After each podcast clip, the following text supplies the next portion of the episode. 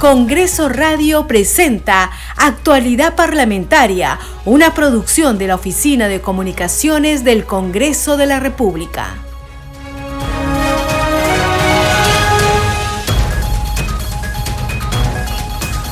¿Cómo están? Bienvenidos a su programa Actualidad Parlamentaria. Les saluda Carlos Alvarado y estos son los titulares. Por segundo día consecutivo continúa la semana de representación en todo el país. Legisladores de las diferentes bancadas se desplazan por las regiones para conocer las demandas de los ciudadanos y canalizarlas con los sectores correspondientes. En ese marco, el presidente del Parlamento, José William Zapata, visitó la Escuela Técnica Superior Femenina de la Policía Nacional del Perú en San Bartolo durante su visita destacó la formación que reciben las alumnas y las instó a seguir el camino correcto y reafirmar su compromiso de brindar un servicio de calidad a la sociedad y ser respetadas por toda la ciudadanía. Con la visita a diversas instituciones y reuniones de trabajo, los parlamentarios de la bancada de Perú Libre iniciaron sus actividades en el marco de la presente semana de representación. En la región Junín, el legislador Waldemar Cerrón visitó el Instituto Tecnológico Público de Chanchamayo. Le solicitaron mejorar la infraestructura educativa que alberga a más de 500 estudiantes. Los integrantes de la bancada de Cambio Democrático Juntos por el Perú iniciaron sus actividades en el campo de la cultura y la consecución de obras de infraestructura en las localidades que representan los parlamentarios de la bancada de Somos Perú visitan los departamentos de Ucayali, Huánuco y Tacna a fin de escuchar las demandas y necesidades de la población y así poder canalizarlos a los sectores respectivos. Los congresistas de Alianza para el Progreso tienen diversas actividades de fiscalización, acercamiento y alternativas de solución a los problemas de salud, educación, títulos de propiedad y de contaminación ambiental que afrontan las poblaciones del interior del país. La congresista Noelia Herrera de Renovación Popular organizó para hoy la mesa de trabajo construcción del nuevo hospital Daniel Alcides Carrión en la provincia constitucional del Callao. En la víspera se dio inicio al plazo de inscripción de postulantes a magistrado del Tribunal Constitucional. Podrán presentar la carpeta de inscripción, el cual finalizará el 6 de junio próximo. El grupo de trabajo que dirige el congresista José Elías Ábalos cumplió con publicar la respectiva convocatoria en el diario oficial El Peruano. La misma que contiene el cronograma y los requisitos formales exigidos para ser admitido como postulante a candidato apto.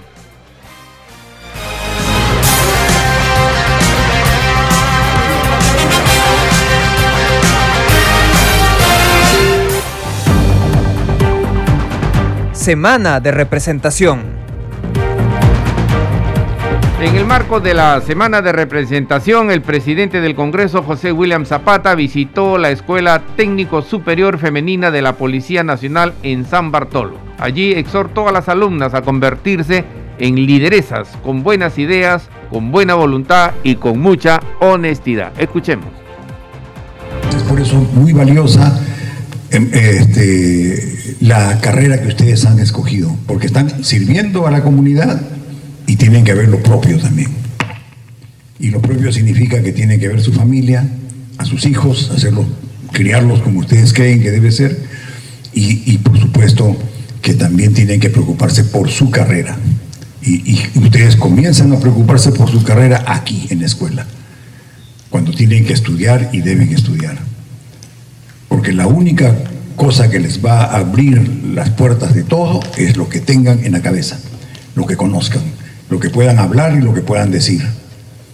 Y que sean siempre de lo mejor como profesionales, porque son un ejemplo para muchas personas. Todos los, civiles y las personas que están en la calle ven lo que hace la policía. Y, ven, y, a veces no ven todo lo mucho bueno que hacen, pero basta que vean una sola cosa que llame la atención, crea desprestigio. Eso es igual en la policía como en la Fuerza Armada y en muchas partes, hasta en el Congreso. El Congreso que tiene una aceptación bajísima. Pero ¿quién nos crea esa, esa? No todos, hay muy buenos congresistas, pero hay otros que hacen cosas que no corresponden. Entonces, y, y en la policía, como en la Fuerza Armada, eso es mucho más importante, porque lo, lo malo que pudiera hacer uno repercute en todos, en todos, me refiero a la institución y hace daño. Y somos una sociedad, los militares, los policías y los militares, que nos conocemos y lo que alguien le sale mal en Tacna o hace algo que no es correcto, en Tumbes lo saben, porque se conocen. Mira lo que le pasó a tal persona, mira lo que no puedo creer, eso lo hizo. Entonces tienen que cuidar su, imagen. Y como es una dama, con mucho más razón. Como le digo, eh, señoritas alumnas, ustedes tienen, han escogido una carrera, una profesión muy digna, de mucha voluntad y por supuesto tienen que sacarla adelante, teniendo esa alegría que tiene la juventud y teniendo esa fuerza que también tiene la juventud. Yo le deseo toda clase de éxitos, le agradezco a la, a, la comandante Gasto por la visita que acabamos de hacer a sus instalaciones. Ha sido muy valioso para los asesores que trabajamos, con quienes trabajamos, y para mí haber podido visitarlas. Es una instalación grande, muy bonita, es un lujo tener esta instalación, pero obviamente tenerla así de grande como es cuesta trabajo, presupuesto. ¿no? Y lo más importante es que estas instalaciones que son tan grandes y tan buenas hagan lo más importante, que es sacar a lo mejor que hay de la juventud como policías femeninas.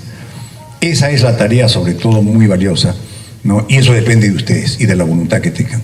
Cada una de ustedes se va a convertir en un líder, en su casa, en su barrio, en su familia, donde estén. Solamente con buenas ideas, con buena voluntad y con bastante honestidad. Y haciendo todo bien. Entonces yo les deseo suerte, eh, señoritas alumnas, y que les vaya muy bien. Tanto la directora de la Escuela Femenina de la Policía Nacional, comandante Shirley Asto Vargas, agradeció la visita del titular del Parlamento, José Williams, y destacó el ahínco de las futuras oficiales y suboficiales de dicha institución. El titular del Parlamento destacó el trabajo de los formadores de los nuevos cuadros en la Policía Nacional Femenina. Escuchemos. Muy importante la presencia de nuestros congresistas en estas visitas, a fin para que vea el trabajo que realiza la Policía Nacional de Perú, más aún en esta escuela de formación de mujeres futuras policías, ¿no? Eh, a fin que vea el gran trabajo que realizan mis oficiales y suboficiales que ponen ahínco y bastante empeño y bastante pasión para la formación de estas futuras mujeres policías. ¿Cuál es el principal pedido que hacen en esta visita? Eh, bueno, el, pedido es que eh, nos apoyen con este compromiso de seguir formando a nuestras futuras mujeres, ¿no? Eh, que haga conocer cómo la Policía Nacional se encarga en lo que respecta a la formación en la parte cognitiva, en la parte procedimental y por qué no decir en la parte efectiva, porque el policía tiene que ser una persona que tenga afecto en lo que respecta a sus funciones para el entendimiento y la empatía de la ayuda al prójimo, que en este caso nuestra ciudadanía y en especial, como lo vuelvo a repetir, a las personas que están en, vulnerabilidad, más que todo que son los niños, niñas, adolescentes, la mujer y el adulto mayor. Presidente, ¿cómo ha visto esta visita, las funciones que realizan? Eh, ¿De alguna manera se puede canalizar algunas acciones por parte del Congreso? Sí, primero quiero felicitar a la comandante Asto por la tarea que hace. Acabamos de recorrer la Escuela de Policía Femenina, es la más grande en todo el Perú, tiene a 800 alumnas. 800 personas que dentro de poco van a ser incorporadas a la sociedad y como dijo la comandante, aprendiendo valores que son muy importantes, ¿no? Eh, y también todo aquello que guarda relación con su tarea, que es la seguridad. Yo creo que eh, la Policía Nacional tiene una labor importantísima y quienes la forman la tienen aún más. En antes conversábamos con la comandante y, coincidimos en lo, en lo, que ella no, me decía de que es muy valioso, ¿no? Crear ciudadanos, hombres y mujeres, que puedan servir mejor. Y eso se consigue en las aulas. Las aulas que están aquí eh, se las han dado a la Policía Nacional. Eh, hay algunas, algunas por cuestiones ya de, orden y de, y de tiempos, algunas cosas que se tienen que todavía conseguir, pero veo que con mucha buena voluntad están acomodando las cosas como unas, unos consultorios que son muy útiles y faltan alojamientos. Terminar, pero está todo avanzado para oficiales este, profesores. yo le deseo éxito Muchas al comandante gracias, por la tarea que hace Congreso. y también este, de- disponible para poder ayudarles en todo lo que necesiten. Si por ahí tienen algún proyecto, no, si hemos conversado ¿no? de alguna posibilidad, de alguno, algo que pueda hacer ley, luego que coordinemos con la Policía Nacional, su director general y luego el ministro, nosotros con gusto hacer todo aquello que sirva para formar a las damas en, en el Perú, a las mujeres policías. Desarrollando noticias en actualidad parlamentaria en la semana de representación. El tercer vicepresidente del Congreso, Alejandro Muñante, destacó la agenda pro vida y pro familia que se pone en marcha en el Parlamento, pese a todos los ataques y cuestionamientos que tenemos, dijo. Escuchemos. Obviamente era de su autora. El resto votó en contra de ese proyecto. Y así como archivamos ese proyecto, también archivamos el matrimonio homosexual. Ese sí tuvo tres votos a favor, el resto en contra. Sí, pero igual, contundentemente lo mandamos al archivo. Y eso nos demuestra que con voluntad, con decisión, con determinación y con pasión se puede llevar adelante una agenda pro vida y pro familia en este Congreso, con todas sus limitaciones, con todos los ataques, con todos los cuestionamientos que este poder del Estado pueda tener, algo que lo reconocen propios y extraños es que este Congreso es un Congreso pro vida y pro familia, porque así las leyes lo han demostrado. Con amplia mayoría se han aprobado importantes iniciativas. Y creo que esta ley, Pastora Milagros Aguayo, también se va a aprobar por insistencia, lo creemos. Tenemos la firmeza de que aun cuando haya sido observada por el Ejecutivo, por supuesto algo que rechazamos y se lo dijimos en- en- directamente al Premier, esta ley se terminará, se terminará de aprobar aquí en el Congreso por insistencia. Así como sucedió con la ley del niño por nacer. La historia cuenta que la ley que declara el 25 de marzo eh, el Día del Niño por Nacer también se aprobó por insistencia en el Congreso de la República en el 2002. Así que esta ley que fortalece los derechos del concebido también se aprobará por insistencia en este Congreso peruano. Sin nada más que decir, felicito a la pastora Aguayo por esta impecable organización. Seguimos adelante, seguimos fortalecidos en esta lucha. Necesitamos guerreros como ustedes, pero también necesitamos herramientas e instituciones. Y justamente una de las instituciones que se acaba de crear por aprobación también de este Congreso y que está a la espera de su eh, reglamento por el Ejecutivo es eh, el Observatorio Nacional para la Vigilancia de la Madre Gestante y el Concebido. E- Esperemos que eso se pueda reglamentar cuanto antes y exista una institución oficial del Estado que se encargue de velar por la vida del más vulnerable. Entre tanto, la legisladora Noelia Herrera de Renovación Popular ratificó en el evento que el proyecto de ley que fortalece los derechos del concebido observado por el Ejecutivo será aprobado por insistencia desde el Congreso. Herrera Medina clausuró el evento Protección del Concebido realizado en el hemiciclo Raúl Porra Barrenechea del Palacio Legislativo. Escuchemos. Quiero hacer algunas reflexiones con ustedes en relación a la defensa de la vida, que a pesar de estar contemplado en nuestra Carta Magna en el artículo 2 de los derechos fundamentales del concebido, en el Código Civil, en el artículo 1, en el Código del Niño y el Adolescente, a pesar de ello tenemos que defenderlo porque bien decía uno de nuestros ponentes que mientras nosotros compartimos este tiempo aquí, hay muchos niños que no tienen la oportunidad de nacer y que se le niega precisamente esa oportunidad argumentando que no son seres humanos y que inclusive para validar esta teoría también se dice que hay que defender a las mujeres porque son violentadas, pero no se dice nada del violentador. Y eso es la responsabilidad que tienen ustedes aquí, porque si bien son futuro del país, también son presente. Y el día de mañana van a tener la responsabilidad de llevar el destino del país en sus manos y para eso tenemos que ser firmes y tener la claridad y la contundencia de lo que nosotros vamos a defender y a lo que nos vamos a enfrentar. Es por eso que, queridos estudiantes, yo les invito a reflexionar en un país como el nuestro, donde hay mucho por hacer, donde la salud y ni siquiera los medicamentos lo tenemos a disposición.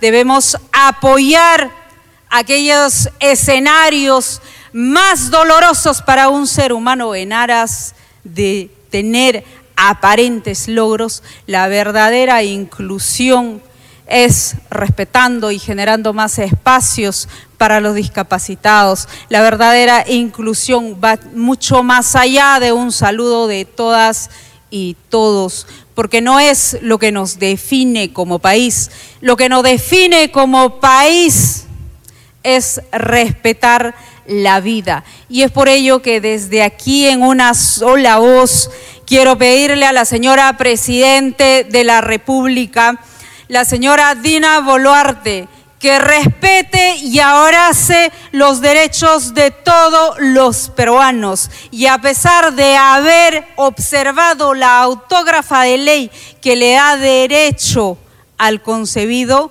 desde aquí del Parlamento lo vamos a aprobar con insistencia y lo vamos a hacer con el apoyo de ustedes.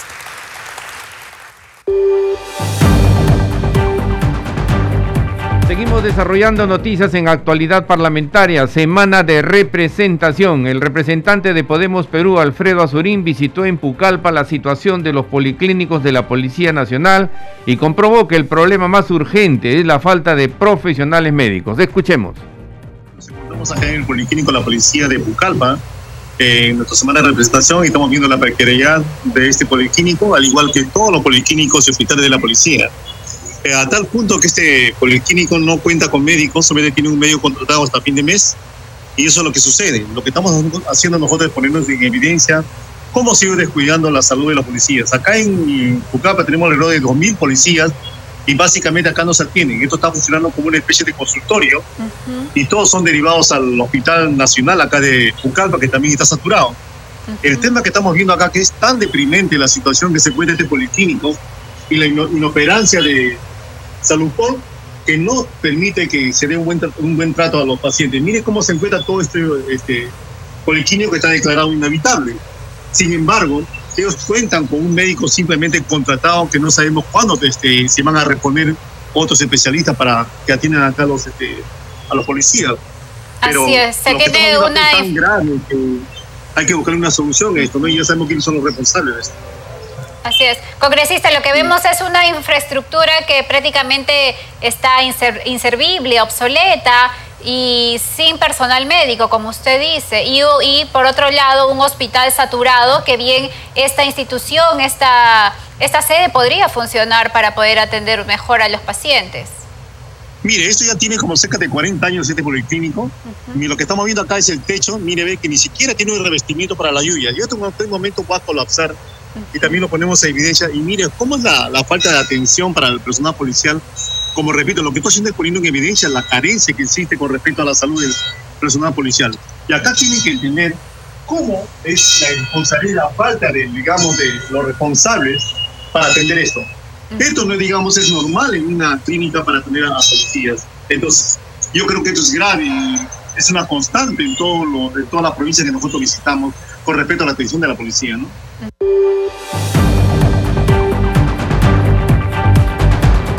Congresista Jorge Marticorena de Perú Bicentenario viajó a Ica para fiscalizar las sedes de los colegios profesionales y conocer la situación de los predios que usan. El parlamentario dialogó con nuestra colega Angie Juárez. Escuchemos.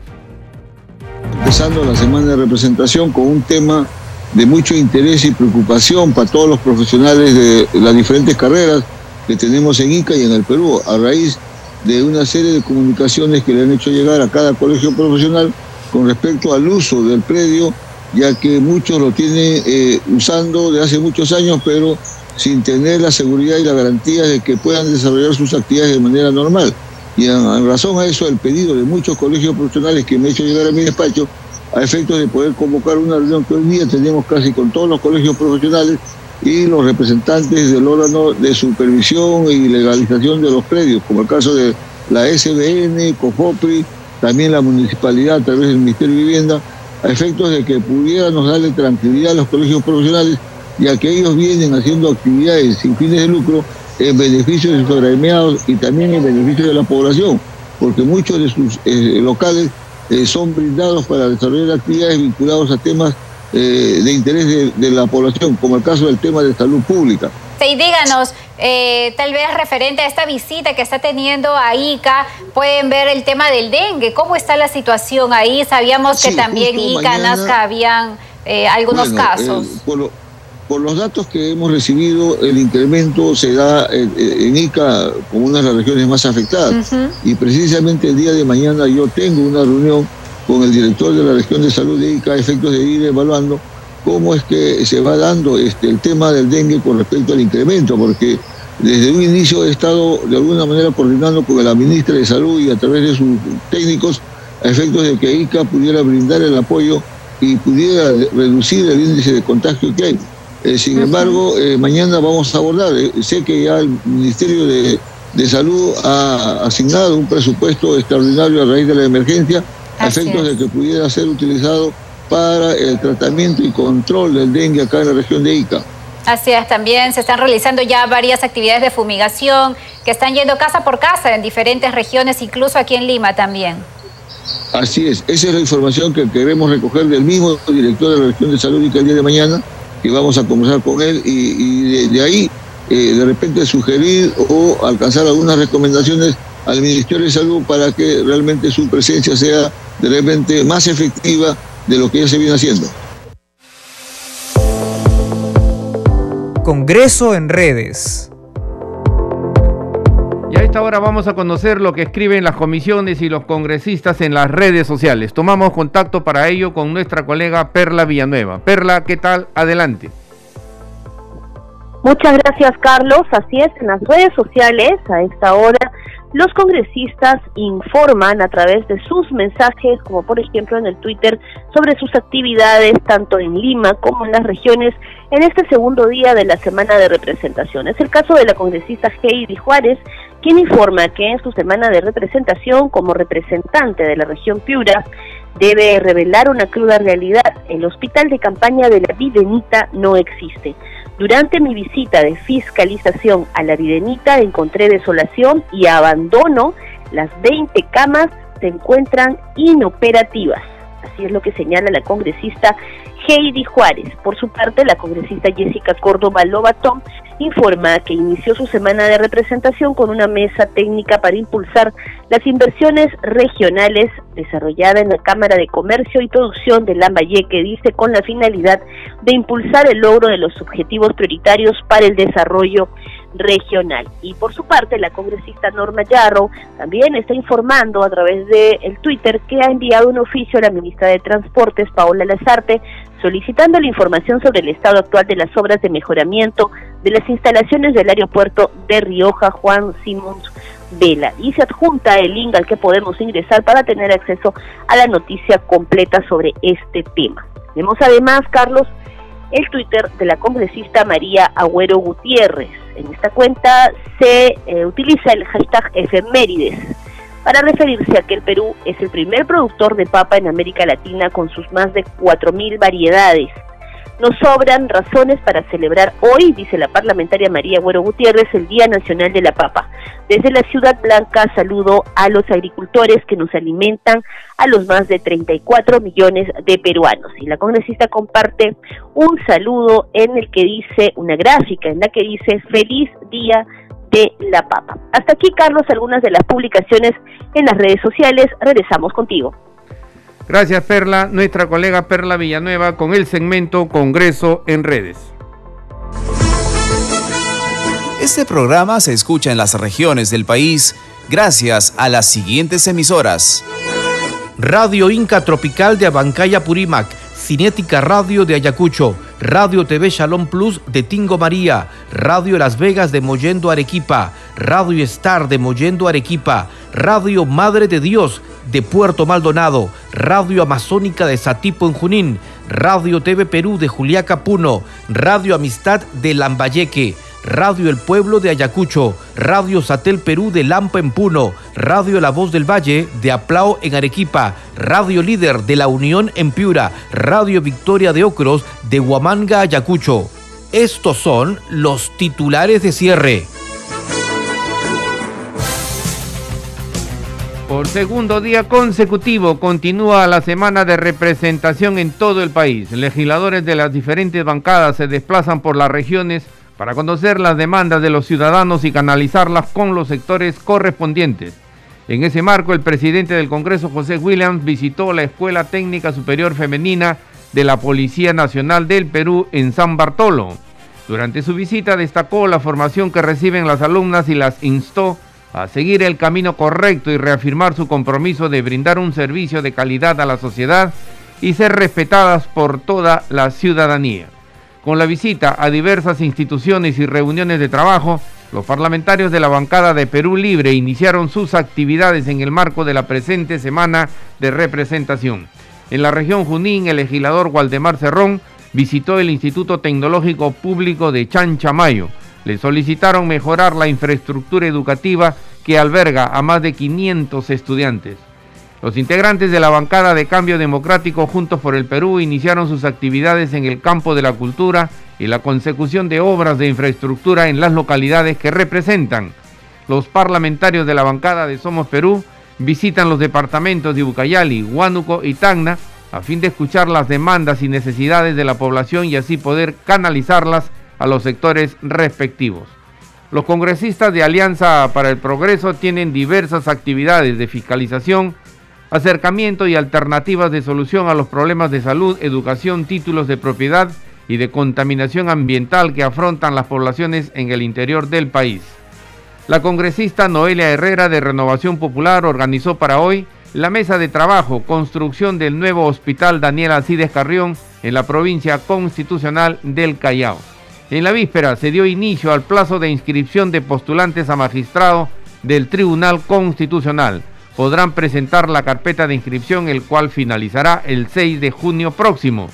El grupo de trabajo que dirige el congresista José Elías Ábalos cumplió con publicar la respectiva convocatoria en el diario oficial El Peruano, la misma que contiene el cronograma y los requisitos formales exigidos para ser admitido como postulante a candidato apto. Hasta aquí las noticias en actualidad parlamentaria. En los controles nos acompañó Franco Roldán. Saludamos a Radio Luz y Sonido de Huánuco, Radio Capullana de Sullana Piura, Radio Sabor Mix 89.9 FM de Quillo en Yungay, Ancash. Radio Mariela de Canta, Radio Sónica de Ayacucho, Radio Estéreo 1 de Jauja, Junín, Radio Acarí de Arequipa, Radio Continental de Sicuani en Cusco y Radio Star Plus de Nazca que retransmiten nuestro programa. Hasta la próxima. Congreso Radio presentó Actualidad Parlamentaria, una producción de la Oficina de Comunicaciones del Congreso de la República.